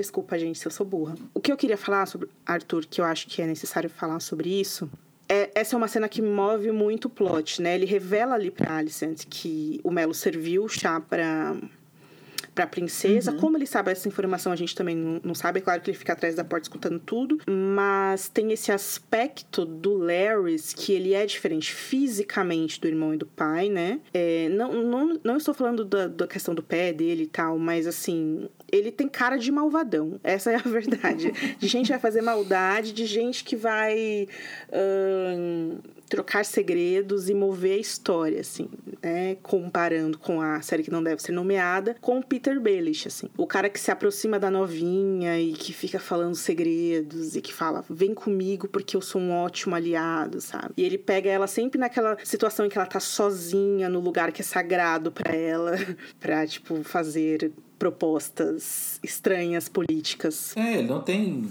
nenhuma vantagem para oferecer ali, nenhum poder, não tem nenhuma. Ele tá nas sombras ali mesmo. né? E eu acho que uma coisa da caracterização dele aí, que imagino que seja proposital do personagem, é ele até exagerar um pouco a deficiência que ele tem ali do pé, para parecer mais frágil, Inofensivo. né? E inofensivo do que ele realmente é e deixar as pessoas de guarda mais baixa, né? Que, e para sobreviver melhor também, enfim, que é é uma coisa que, É, é muito bom. que o, o, o George adora o Cláudius, né? Do, da história, o Imperador Cláudio e, e o Suetônio, que é uma grande inspiração para o George no Fogo Sangue e tudo mais, fala que, que o Cláudio, que também tinha vários problemas de saúde, deixava ele isolado por causa disso, que ele exagerava muito isso para sobreviver também e que salvou a vida dele muitas vezes, sabe? Então, acho que o Larios usa isso como arma, mas também isso é só hipótese. É, detalhes interessantes é que nessa cena o represeiro tá a seiva vermelha, né? Indicação de porra nenhuma, ou que o Bran tá largando, sei lá. Tô brincando, gente, vou cortar essa parte. Ah, tem, tem ser vermelho nessa hora aí? Como é que é isso aí? Sim, ela tá. Sabe quando a árvore chora? A árvore tá chorando? É. Aquela cena que a Rainha mente descaradamente lá, tem choro da árvore também? Não, é, essa é a primeira vez que a gente vê. Porque senão podia ser o sinal de que tem gente mentindo, sabe? Ah, sim, no caso é o próprio.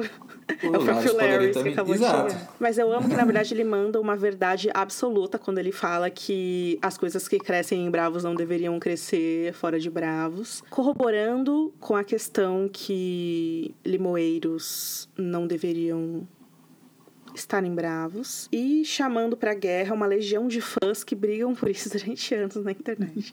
Tô brincando. Mas não tanto, né? Porque é meio verdade. E eu, eu acho também que tem uma, uma coisa dessa cena, sem me estender muito, que é essa coisa dele claramente tá usando é, coisas para atrair ela, né? Tipo, olha essa flor rara que não está no lugar que deveria estar. Veja como ela cresce forte aqui. Ninguém espera isso dela, não é mesmo? É, rainha que veio de outro lugar. Te lembra alguém? Exatamente. E às vezes ele tá falando dele mesmo, né? Mas ela achou que era ela. E é bom também, assim, porque quando ele vai contar a coisa pra ela, ele fica, ele conta, depois ele fica assim, ah, como eu estou preocupado com a saúde né, da princesa. Queria saber se ela tá melhor, porque a pessoa tomar um chá. Vocês falaram do Bindi, mas me lembra muito vários ele também. Claro que, claro que é óbvio, assim, mas assim, esse jeitinho é muito vários, de bonzinho demais, sabe? Que é um bonzinho dissimulado, mas só que ainda, você fica achando o cara gente boa. Bom, gente, seguindo, então a gente já tá de volta a Porto Real. Ah, não, não, falta a cena da Rhaenyra com. Ah, não, a gente já falou disso, né? Dela com o Cole. É, falamos assim, do desespero dele. É, já. Não teremos nome, seremos livres. Ai, Kristen. Eu amo que ela começa a falar, né? Tipo, não, porque Aegon, o Conquistador, ele criou para Ela nós. quase contando a profecia pra ele ali. É, e aí É, eu ele, achei tipo, que- já tava lá na esquina já. Eu achei que ela ia mandar uma profecia nessa hora. sabe? Eu achei também. Falei, menina, é segredo. Peraí! Mas assim, só fazendo uma comparação com o livro, a, a rejeição dela é, é pior no livro, né? Ela fala algo sobre os votos dele de, tipo, você não respeitou seus votos da guarda real, quem garante que você vai respeitar seus votos de casamento também? Algo assim, né? Ela fala uma parada, ela fala uma parada bizarra assim pra ele também. Eu acho que na série ela foi bem assim. Tentou manter a amizade ainda, né? Eu, eu achei que, em geral, essa situação toda aí foi tratada bem melhor aí na série do que as versões que a gente tem, que são meio... A versão da série é do Eustácio, né? O Eustácio fala que o Criston que, que entrou no quarto da Rainira pra se declarar pra ela. É, você vê que nessa, nesse caso da série também vão ter várias versões, né? e aí a, o rei e a princesa vo- é, voltam pra cidade. Tem uma coisa muito legal que é essa questão das tempestades, que tinha mostrado também em Ponta Tempestade. O castelo cheio de, daquelas folhas de outono e Maré Alta também, né? Com tempestade, as folhas de outono. E agora a comitiva chegou, o rei sobreviveu, mas ele chega malzão e desmaia ali na, na entrada já. E aí as pessoas começam, chama o mestre, não sei o que lá, começam a brigar ali. A rainha, em vez de correr pra ajudar o rei, ela corre pra chamar o Kristen Cole e ele obedece e vai lá nos aposentos dela. Ela insiste muito para que o Kristen se sente do lado dela e pede para ele contar o que ele sabe que aconteceu com a Rhaenyra, porque o pai dela descobriu algo e tal, e aí tem essa completa esse completo desencontro, né, entre o que ele acha que ela quer que ele diga e o que ela sabe. E aí ele acaba confessando ali, sim, fui eu. É, foi por insistência dela, mas eu fui, a gente ficou e é isso que aconteceu. Então eu peço só que vocês não me castrem e me mandem pra muralha, que eu possa ter uma morte limpa e digna. E aí a rainha fica chocada é, com o que ela acaba de descobrir. E é interessante que ele não percebe, aparentemente, né? Que, que ela tinha outra coisa na cabeça. E se ele descobrisse, talvez até reforçasse a motivação dele depois pra ter despirocado completamente. né? Verdade. Essa cena da Alicent observando eles chegarem, é- ela é muito boa, porque quando mostra também essa mudança dela em relação ao próprio marido, né? Porque, apesar de tudo, ela sempre foi uma esposa dedicada ao dever dela ali, né? Que ela considerava o papel dela. E nessa cena, quando o Viserys bota o pé pra fora do troço e cai já, ela até faz um, um movimento assim, né? De, tipo, pra se mexer mesmo e ir pra frente lá, só que ela se segura e permanece no lugar. Então, assim, porque embora ela não soubesse tudo o que aconteceu, pelo que o, o Larry contou pra ela ali, ela sabia que o Viserys também tinha mentido pra ela na situação toda. Ele, ele tava ciente, ele tinha mandado chá lá. Então, assim, tudo que ela conversou com ele no episódio passado, ele já, já sabia o que estava rolando também, entendeu? Então, assim, é, mudou não só a relação dela com a Rainira, mas com o, o rei também. E eu achei que nessa cena mostrou muito isso. E na outra cena também, quando ele tá tomando banho, que, que ele pergunta dela e eles falam, tipo assim, ah, ela tá ocupada fazendo sei lá o que, né? Então, assim, já criou também uma certa distância aí entre. Se antes ela estava mais disposta a ser a esposa ideal, acabou também para ele agora. Exatamente, Rai. Essa cena, ela é a consequência dessas mentiradas da Rhaenyra, né? Era mais do que a obrigação do Otto falar pro rei o que estava acontecendo com a própria filha, né? Seria estranho se ele tivesse essa informação e não repassasse pro Viserys. Também eu acho que tem essa grande cebola que é Kristen Cole, né? Que a gente vai descobrindo coisas sobre ele, sabe? Ele ajuda a Rhaenyra ali no momento do javali, etc. Ele protegeu a princesa durante todo esse tempo. Na primeira insistência dela, ele quebrou e se entregou para ela. E na mínima insistência da, da Alicent, ele entrega tudo que ele sabe também. No primeiro momento que ele sentiu ciúmes ali do Leinor, ele também já pede para fugir, assim. Ele é uma pessoa intensa, né? Não só no, na maneira como ele é um, um cavaleiro habilidoso no torneio, como com as relações dele ali, né? Eu acho que o comportamento autodestrutivo tá nele o episódio episódio inteiro, né? Depois daquela malfadada tentativa ali com a Raelira, fala, ó, me pune aí então, sabe? Ele realmente quer que acaba logo com isso, porque não tá aguentando. aí depois ele espanca o cara, sabendo que vai dar cagada. Eu deveria, né? Mas. e assim, dá a entender para mim que ele não esperava poder viver mesmo, não, depois disso. Em seguida, é aquela cena em que o rei tá na banheira, em péssimo estado, o braço dele tá em estado avançadíssimo, né? É, dessa mácula que ele tem. E aí é o que a Rai tinha dito pra gente, né? A partir daquele momento que ele voltou, é outra postura que a gente vê na Alison. Ele pergunta por ela e aí o Lionel disse que ele sabe só que ela tá ocupada e isso a gente nunca viu antes, né? Ela dava banho nele, ela, sempre que ele chamava, ela estava lá e aí ele toma aquela poção para dormir e começa a delirar. É uma cena meio triste, né? Eu fiquei pensando assim, sabe? Tipo, ah, esse é o, é o, é o final não final, né? Um final fake, porque ele ainda vai viver alguns anos. Parecia que ele ia morrer ali, né? Fechou o olho e morreu. É de um, de um sonhador, né? Que é o que, como ele se define e tal. Pareceu uma visão triste para as pessoas que gostam de sonhar. Não, não, sei se já pode ligar com a outra cena, mas eu ia dizer que, que, que essa cena, quando ele fecha o olho. Depois que ele fala, né? Que fica aquela coisa bem melancólica. E aí ele fecha o olho e aí vai se sobrepondo as cenas, né? Que vem já a cena no céu com, com os dragões voando assim, parecia muito um sonho, né? Tipo, como se ele tivesse fechado o olho e tivesse começado a sonhar. E foi muito legal, porque aparece logo os dois dragões, assim. Eu achei muito legal a cena. Gente, a Rhaenys voando, mas só mostra de longe embaçado, né? É, senti falta disso aí também. Teve uma outra coisa engraçada nesse episódio, que o Collins, ele menciona em uma... Lá em Deriva Marca, né? Ele fala que controla metade dos dragões da casa... Metade dos dragões que existem vivos. E aí a gente vê que ele só tem dois. Não, e a, e a Laena, ela não aparece, né? Voando nessa cena. Então, assim, em tese, ela ainda não tem o, a Veiga, né? A e Veiga. ela não vai domar nunca, gente. Esse dragão, cadê? É, já tinha que ter aparecido. Né? Não tinha um papo é. de uma cena deletada lá no segundo episódio, eu acho? De é, mas ela... e, tipo, nem nesse eles não mostraram ela, eles mostram só. Mas em compensação, os barcos dos navios são muito chiques, né? Tem um que parece que é todo de ouro, assim, uma coisa muito. As velas dos navios parece que é uma colcha, assim, bordada. Gente, isso é fisicamente possível, sabe? é muito bonito mesmo. É, e eu não sei se porque eles não incluíram isso, eles não conseguiram achar um outro momento para colocar e agora eles estão simplesmente cortando todas as cenas dela com com o dragão, porque não tem, assim, essa cena em específico eu achei muito, assim, tá os dois voando porque ela não tá junto, né? Nossa, é mesmo. E aí, gente, a gente tem uma questão aqui seríssima, que é o Viserys, ele tem só dois guardas reais.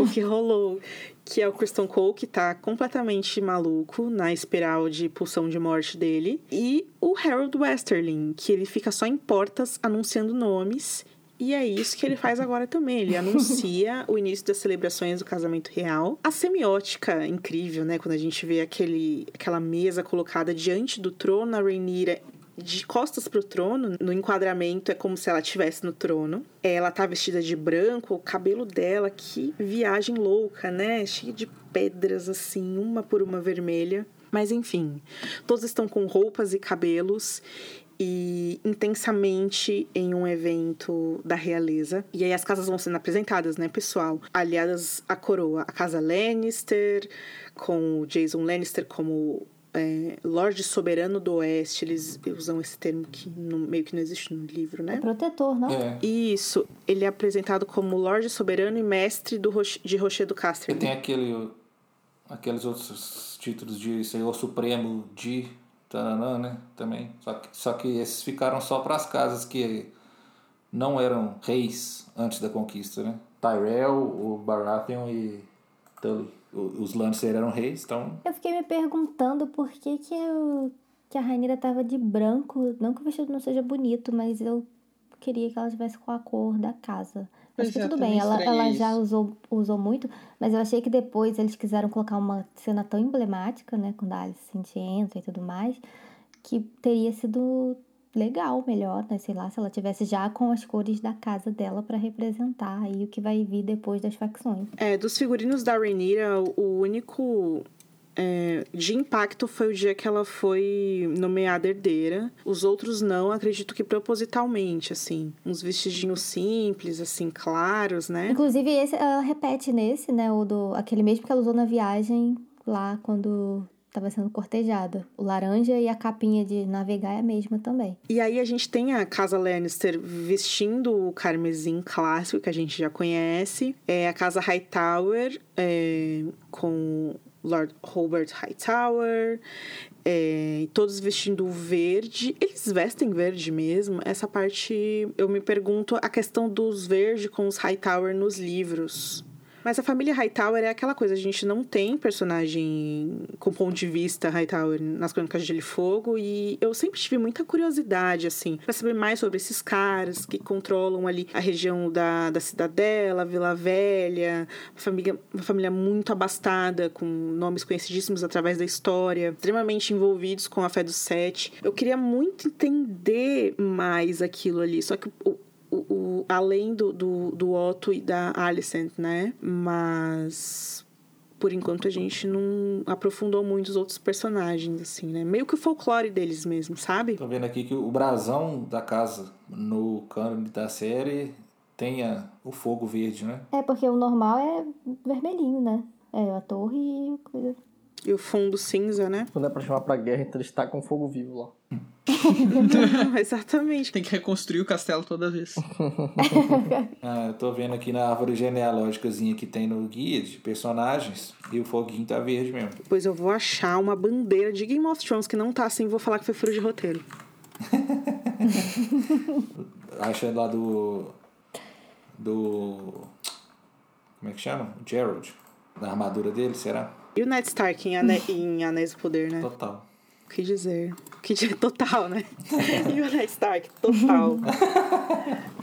o Sam, fiquei pensando também se não tinha alguma coisa lá quando ele foi pra Cidadela. Mas acho que não. Eu fiquei é, buscando imagem aqui eu só encontrei o irmão da Alicent da, do House of Dragon mesmo. Cara, a armadura dele é muito linda. A gente ficou horas falando aquele dia. Eu tinha esquecido e é verde também. É, tá, então vamos falar sobre a cena, a cena do casamento em si. As casas são apresentadas, to- cada um com a sua cor e tal Tipo Harry Potter, né? no Total. salão comunal e Dumbledore vai dar as notas pras casas. Roubar pra Grifinória ali rapidinho. A casa Cole não vai sair muito bem nessa.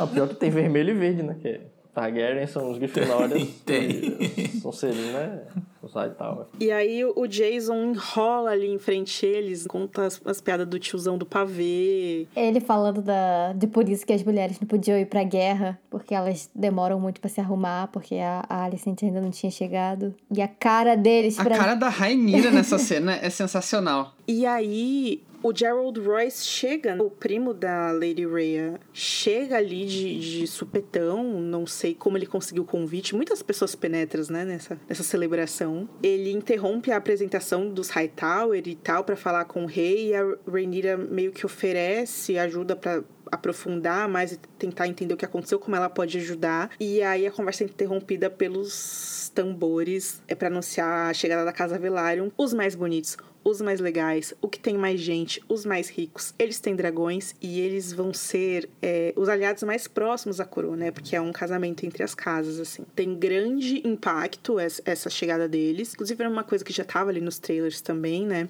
É isso, todos aplaudem eles quando eles chegam e eles vão tomando o lugar deles na mesa principal, né? E aí chega o Damon, e quando o Damon chega, como sempre, né? Ele chega ali na sala do trono, todo mundo cochicha. Meu Deus, como ele ousou voltar aqui, ele tinha se exilado. O que o Viserys vai fazer, o que o Viserys vai falar. Nessa altura o povo já devia estar pensando assim, nossa, lá vem tudo isso aí de novo, que preguiça. De novo.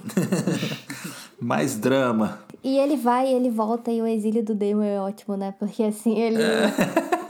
Tipo, ele foi exilado num dia, ele vai, depois ele volta quando ele quer. É um exílio assim. Não pode mais ficar aqui, mas se quiser, pode. É, é exatamente isso.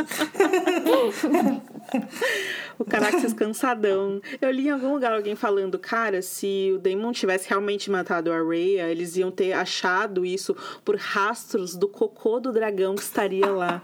Eu aí, galera, vamos dormir que já tá tarde. E aí já junto com aquela teoria que tinha de que obsidiana era cocô de dragão, e aí ia ter uma nova fonte de obsidiana. Descoberto escândalo.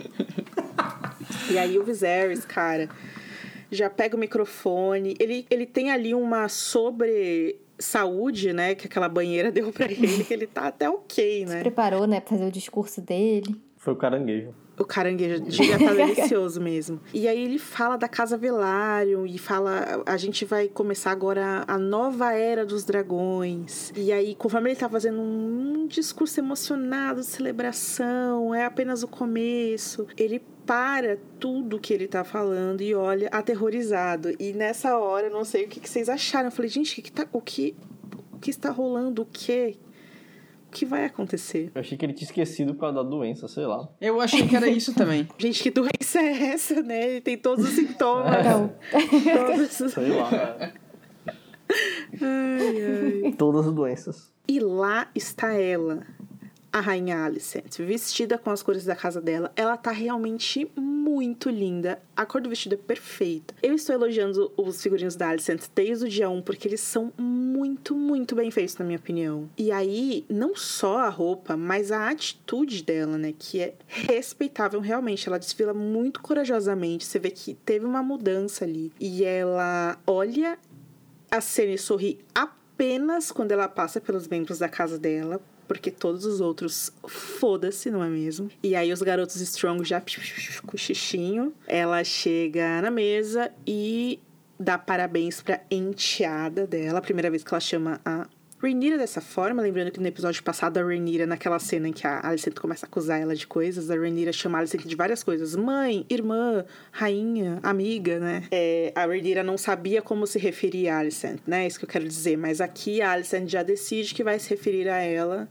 como a enteada. E a Rhaenyra já fica, aí, algo mudou, o que rolou. Eles até falam, né, na hora questão de fofoquinha, os Strong, que, tipo, meu Deus, ela atrapalhou o discurso aqui do rei, ele não vai gostar.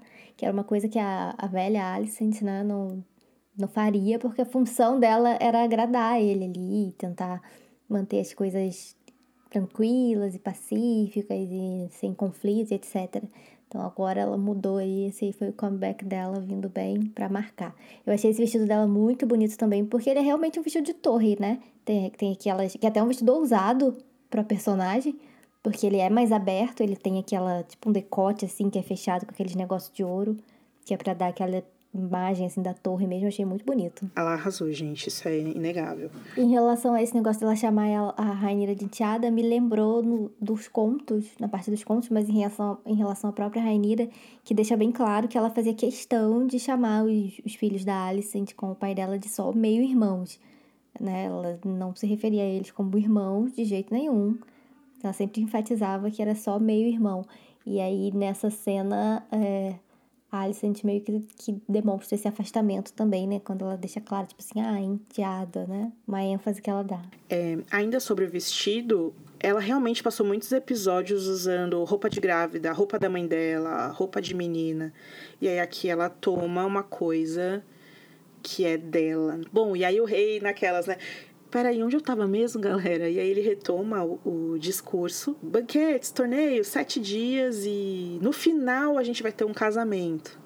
Então vai ser uma semana maravilhosa para todo mundo que tá ali, né? E aí os tambores começam a tocar, a gente vê até um, um anão liderando ali a banda. É, o Perry Considine fala na, na, entrevista, acho que ele falou até na Comic Con isso, né? Que ele pediu para que o cogumelo fosse colocado na história. E eu não sei se ele realmente leu o livro quando ele, ele pediu isso, ou se ele só queria se mostrar para os fãs. É, mas esse é só um cara que tava ali feliz, né? Tem a banda dele, eu não acho que esse é o, o cogumelo.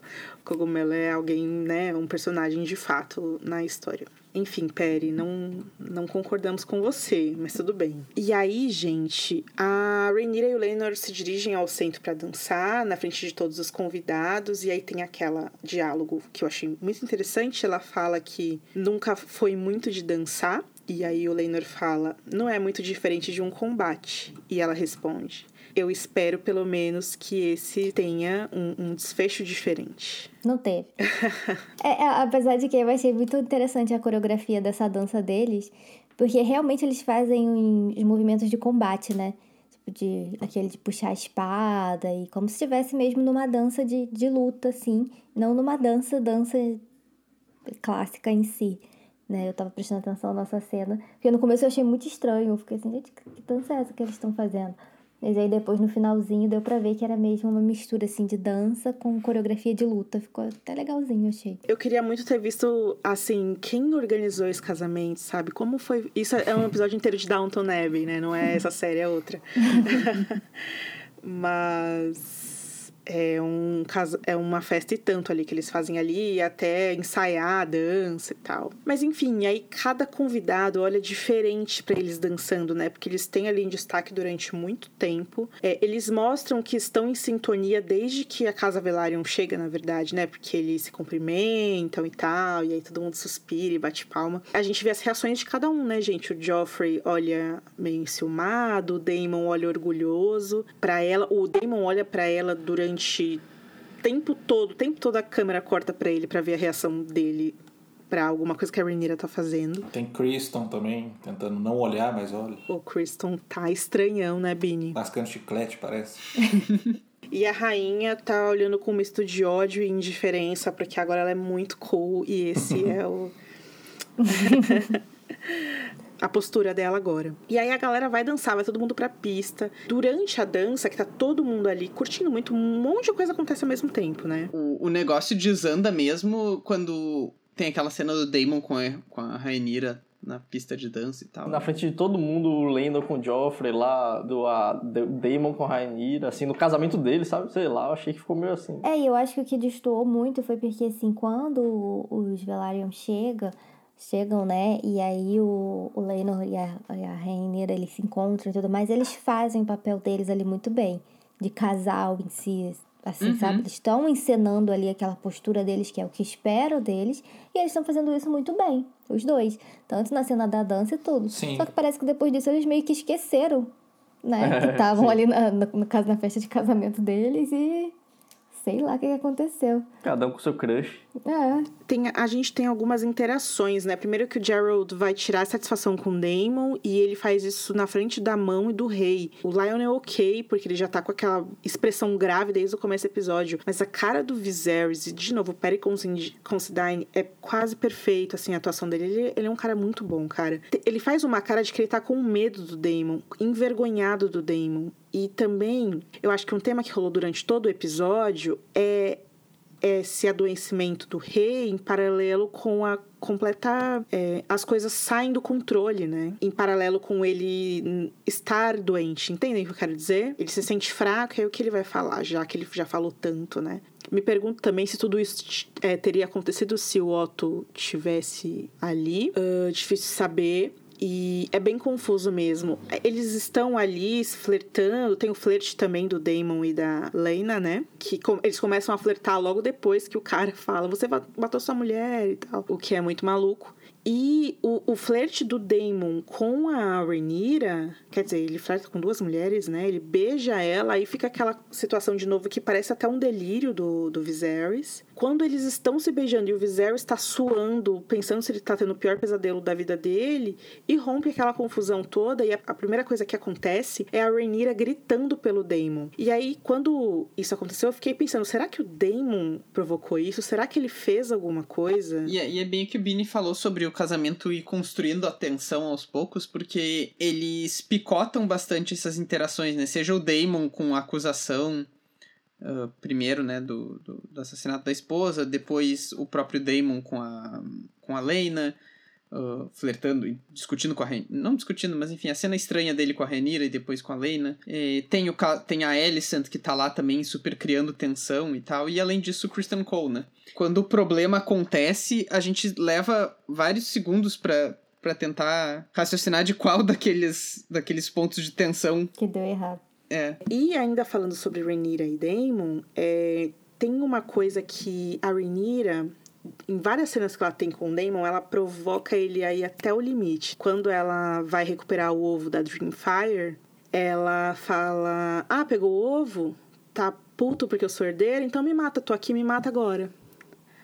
Daí ele vai lá, devolve o ovo e vai embora.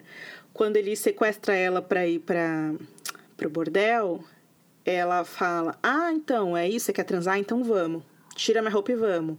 Daí ele desiste e vai embora. Uhum. E aí aqui ela fala: Ah, é isso? Você veio aqui estragar meu casamento? Você tá achando meu, meu, meu marido um chato? Então tá, mata meu pai, mata os guarda real, me sequestra e vamos embora.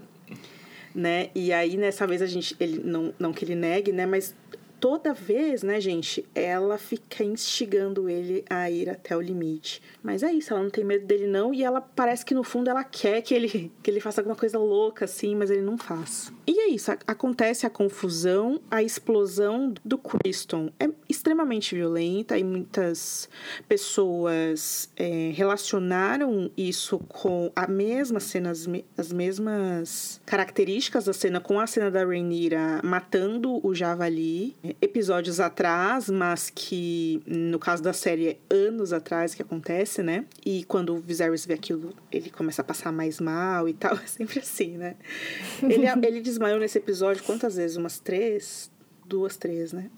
Quando ele chega no castelo, nesse, nessa hora, ele não desmaia, né? Mas ele passa muito mal. E no fim ele desmaia de novo no casamento. E o casamento é a coisa mais fúnebre que existe. O sangue do, do Joffrey, o cavaleiro dos beijos, né, gente? Que triste, que triste. É, ainda está ali e a comida apodrecida ainda está ali. Acho que eles até exageraram nessa parte, se é pra ser no mesmo dia, né? Pois é, né? Apodreceu. Bom, talvez já tivesse podre antes. E é isso, gente. O que mais a gente pode comentar? Me ajuda. Tem o Lionel mandando o, com o olhar pro Harry resolver a situação. Pro Harry ir, e ele vai, né, gente? Fizeram uma montagem dele com a música do guarda-costas no Twitter. tá aqui, ó. Tô... Aqui onde tá Abre Caminho. É, não tinha visto perfeito. isso não. e, e, tem uma parte que, que, que, você até botou aqui no roteiro, que é justamente como que o Joffrey percebe rápido quem é o amante dela, né? Tudo bem que o, o Cole tava lá numa situação assim que ele. na cara de morto, de tristeza, de e tudo mais.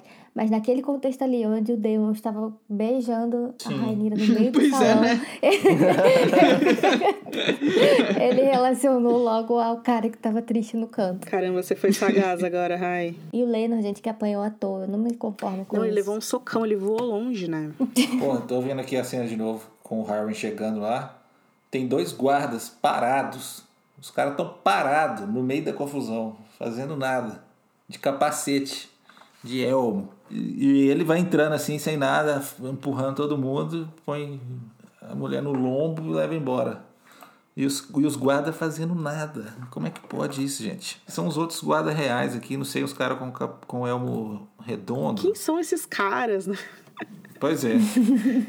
Que isso, gente. É, mas é o que vocês falaram bastante lá no começo, né, gente? É, tá tendo a violência desmedida desde o começo, assim, no torneio. Como chama? Na, na turnê da Rainier ali, o menino matando um outro membro de casa importante, assim, nada acontece. E aí esse foi só mais um episódio em que aconteceu isso. E aí quando começarem a acontecer as atrocidades gigantes da dança, como a Rai falou brilhantemente no outro episódio, qual vai ter sido a diferença, né? Eu não sei como eles vão equilibrar isso. Espero que consigam, porque senão vai ser muito difícil assistir aos próximos episódios e às próximas temporadas, né? É, e, e o complicado é porque, assim, no, no- no- eu acho mais plausível nos que vão vir, porque eles vão estar no- realmente num contexto de guerra, de conflito, de...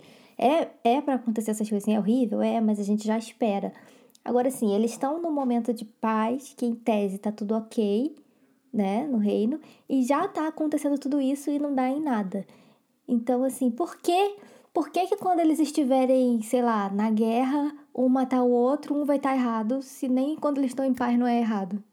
Entendeu? O, o Bormund Baratheon não fez quase nada pra impedir a briga, né? Mandou só os caras guardar a espada. Mas o Bormund Baratheon não vai deixar o Lucerys e o Aemond brigarem lá. Aí não. Aí não pode. Ah, Porra, por quê? Que não deixa brigar. Só se ele usar o argumento tipo assim, não, não vão matar mais ninguém É, no salão. já- já aconteceu chega, já uma quando vez, sua mãe veio aqui da outra vez, aconteceu isso.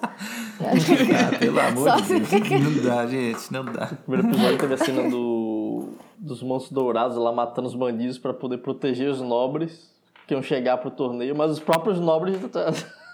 É mais perigoso você ser um nobre ali que fica indo numa festa, numa qualquer coisa na corte, do que ir, pra, ir, ir pros degraus. É, já passamos total do, do horário, mas só pra lembrar que aquela fala do Damon de que a, a Lena é mais bonita que o irmão é uma fala do cogumelo, né? O escrito do cogumelo no livro. Quase mais bonita, né? Quase, mas. Quase, então, Ai, gente. Bom, então é isso. Essa edição do Canções de Gelo e Fogo fica por aqui. Eu, a Rayane, o Rafa, o Arthur e o Felipe Bini voltamos na semana que vem com a cobertura do episódio intitulado The Princess and the Queen. opa, isso aí vai ser bom. E ó. Esse vai ser ruim, né? Não, é. eu, eu, eu penso muito nisso no, no nome. A gente já tá se despedindo, né? Mas enfim, eu penso muito nisso no nome dos episódios, porque me parece que eles estão só mesmo pegando títulos específicos, assim, de coisas aleatórias que tem a ver com os personagens e só jogando. O melhor Porque nome de fora- episódio foi esse.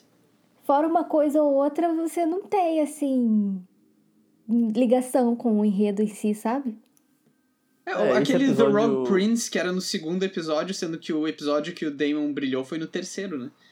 Ou no quarto, sei lá, nem me lembro É. mais, enfim.